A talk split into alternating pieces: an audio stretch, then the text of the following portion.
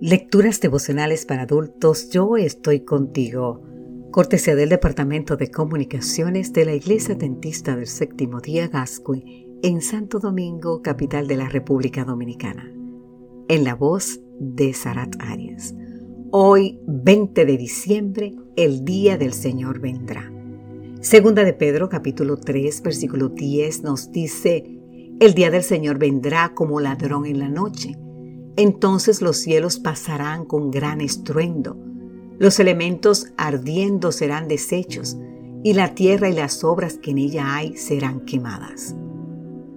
Tuvalu, un pequeño país del Pacífico Sur, a 4.000 kilómetros, es decir, 2.485 millas de distancia de Australia, ha comenzado a prepararse para su posible desaparición. Sus 12.000 habitantes saben que todo lo que aman quedará sumergido bajo el mar. Según lo expresó en un video Simon Coffey, ministro de Justicia, Comunicaciones y Relaciones Exteriores de Tuvalu. En un breve discurso que escribió a los integrantes de la conferencia sobre el cambio climático celebrada en Glasgow del 31 de octubre al 12 de noviembre del 2021, Coffey afirmó que el aumento del nivel del mar ha provocado que algunas partes de la isla se erosionen, que la penetración del agua salina no les permite consumir el agua de los pozos subterráneos y que el consumo de agua potable depende de la lluvia.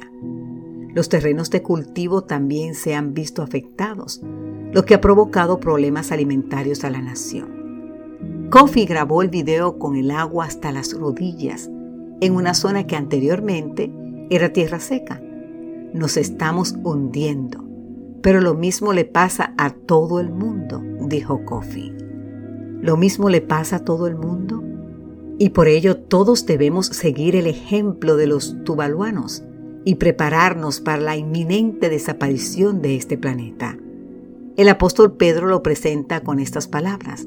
El día del Señor vendrá como ladrón en la noche entonces los cielos pasarán con gran estruendo, los elementos ardiendo serán deshechos, y la tierra y las obras que en ella hay serán quemadas.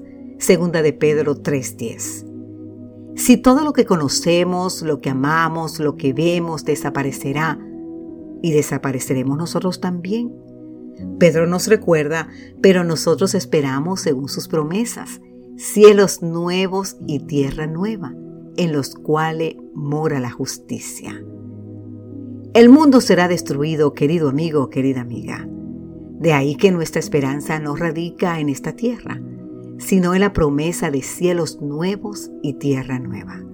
Una promesa que nos motiva a vivir como gente que tiene su atención más allá de esta tierra. Y cuando todo lo que conocemos desaparezca, tú y yo viviremos en una tierra en la que ya no habrá muerte ni sufrimiento, ni llanto ni dolor, porque el mundo como existía antes ya desapareció, como nos dice el libro de Apocalipsis capítulo 21, versículo 4. Querido amigo, querida amiga, nunca olvides, el día del Señor vendrá. Amén.